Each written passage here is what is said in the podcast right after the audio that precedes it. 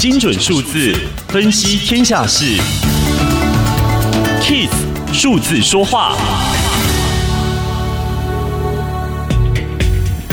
岁末年终一向是捐款的旺季，而台湾人究竟有多爱捐款呢？根据公益团体泽信联盟的调查指出，二零二零年台湾人定期定额捐款金额高达一千零六十二亿，相当于可以捐出一间上市公司人保电脑。在数位转型的浪潮之下，公益团体不仅善用多元募款管道与捐款人维系关系，也透过数位化的资料库系统管理所有捐款人的资料。不过，伴随而来的资安风险却始终没有被看见。二零二一年暑假，刑事局每周公布的诈骗高风险卖场中，反常的出现了十三间公益团体的名字。二零二一年，台湾爆出史上最大捐款个资被盗案，有上百家的组织受害。这也凸显了公益团体系统服务公司在资安风险管理上的不足。另外，已经外泄的个资没有办法再追回来。截至目前为止，指网软与公益团体仍是不知道被害的范围，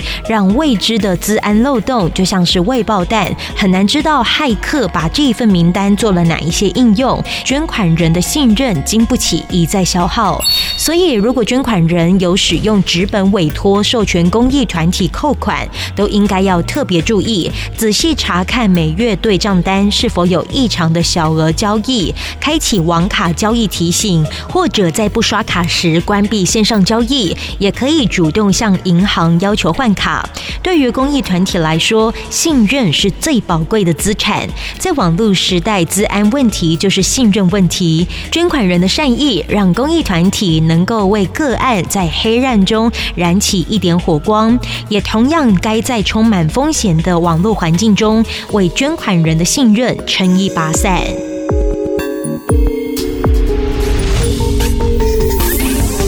上资讯由天下杂志提供，Kiss Radio 与您一起用数字掌握天下事。